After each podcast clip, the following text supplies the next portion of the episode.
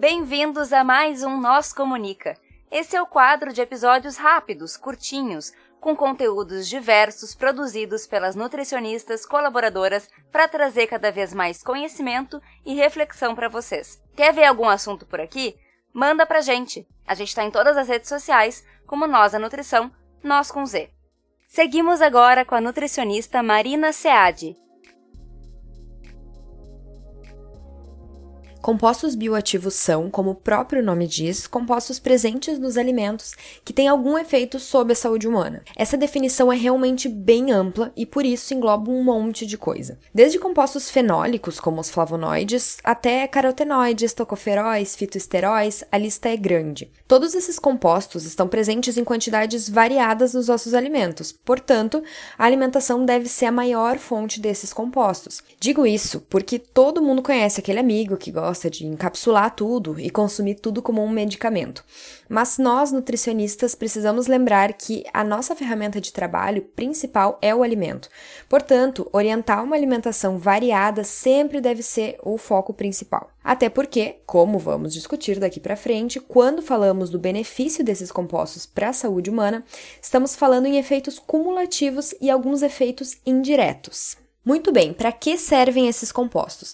Quando a gente isola algum composto de algum alimento e estuda os efeitos gerados por ele, geralmente se evidencia um efeito antioxidante e anti-inflamatório. O efeito antioxidante, em muitos casos, existe porque muitos dos compostos bioativos têm anéis aromáticos na estrutura, e essa estrutura pode agir neutralizando espécies reativas produzidas no corpo, trabalhando para manter um equilíbrio entre a produção e a neutralização, para que não se instale um quadro de estresse oxidativo, por exemplo.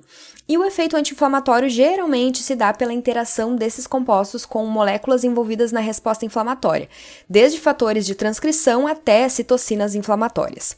Alguns desses compostos são gerados nos alimentos para proteger a própria planta.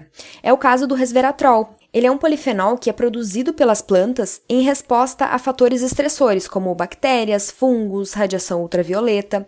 E por ser produzido para proteger a planta, quando a gente ingere, a gente acaba por se beneficiar de alguns desses efeitos também. O que a gente não pode esquecer é que na alimentação tudo depende do contexto.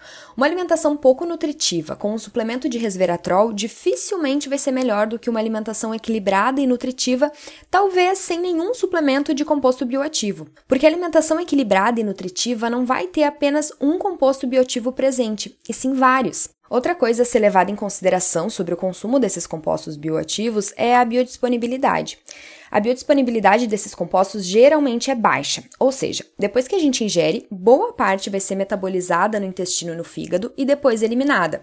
E uma parte pequena vai ser captada pelos nossos órgãos para que os efeitos desses compostos possam existir nas células-alvo.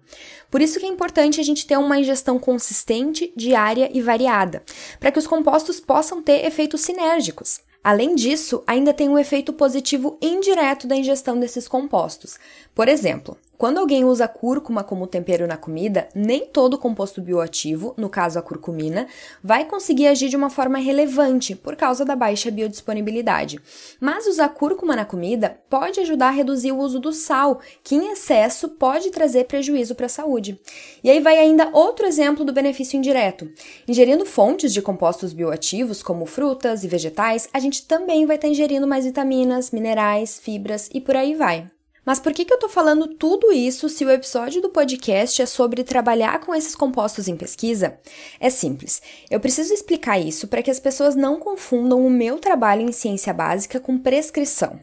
O que eu faço no laboratório é trabalhar com um composto bioativo isolado, que no caso é a curcumina. A curcumina é um polifenol presente na cúrcuma, e aí a gente já tem uma grande diferença do que a gente consome. Outra questão é que eu dou curcumina isolada para os animais e avalio os efeitos protetores no cérebro deles.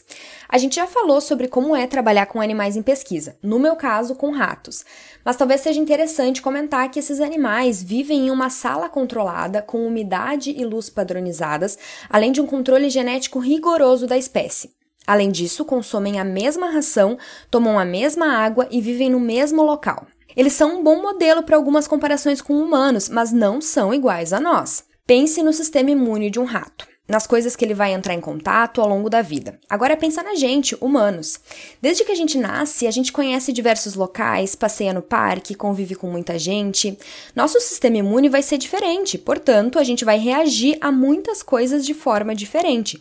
É uma das coisas que nos torna únicos e variáveis, enquanto que os animais são mais homogêneos e padronizados. Portanto, a gente não pode usar dados de pesquisa básica para fazer extrapolações simplistas, ou seja, dizer que o que aconteceu nas células ou nos animais vai acontecer na gente da mesma magnitude é equivocado. Os estudos em ciência básica eles servem para gerar hipóteses, testar teorias, elucidar mecanismos, para que talvez futuramente sejam aplicados na clínica. Estudar os efeitos dos compostos bioativos isolados, tanto na prevenção quanto no tratamento de doenças, faz parte de compreender melhor nossos alimentos e como nosso corpo reage a eles. Gerar conhecimento pelo conhecimento, o que pode vir a ser aplicado. Prova disso é o fato de que alguns medicamentos são gerados a partir de moléculas isoladas de algum alimento e depois modificadas para ter maior especificidade e eficácia no tratamento de doenças. Outra coisa que a gente precisa levar em consideração é que, dependendo do local que essa planta que tem esse composto bioativo foi plantada, ela pode ter variações na quantidade desse composto bioativo. Então, dependendo das condições de solo, de clima, uma planta, a mesma planta, por exemplo, pode ter quantidades variáveis em miligramas daquele composto bioativo. Dependendo de como foi feita a extração, também podem ter variações. E aí fica muito esquisito a gente falar para um paciente, por exemplo, para ele consumir uma colher de sopa de cúrcuma, falando que nessa colher de sopa a gente sabe que tem tantos miligramas de curcumina, porque na verdade a gente não sabe, os locais que a gente compra no dia a dia não tem esse tipo de controle. E por isso, o meu recado final é: nutricionista, não medicalize a nutrição. Não saia prescrevendo compostos bioativos em cápsulas ou com posologias aleatórias, sendo que as maiores fontes estão no prato de comida. Não use ensaios in vitro ou in vivo para justificar manipulados caríssimos em um tratamento nutricional insustentável. Entenda o que o estudo que você está lendo quer investigar e pense se sua conclusão não está sendo precipitada. Eu, Marina, como pesquisadora, não gostaria de ver um artigo meu sendo citado para esse tipo de uso, porque, como cientista de pesquisa básica, sei que existe um longo caminho entre a compreensão da molécula e o seu uso prático na clínica como medicamento. É isso aí, pessoal. Vocês ficaram com mais um Nós Comunica. Se vocês querem entrar em contato conosco, vocês nos encontram em todas as redes sociais por arroba nós da nutrição, nós com Z, ou vocês podem mandar um e-mail para contato arroba Vocês podem falar conosco ou falar com as Nutris colaboradoras que estão produzindo esse conteúdo sensacional. Entre em contato conosco. Vamos lá. Abraço. Tchau, tchau.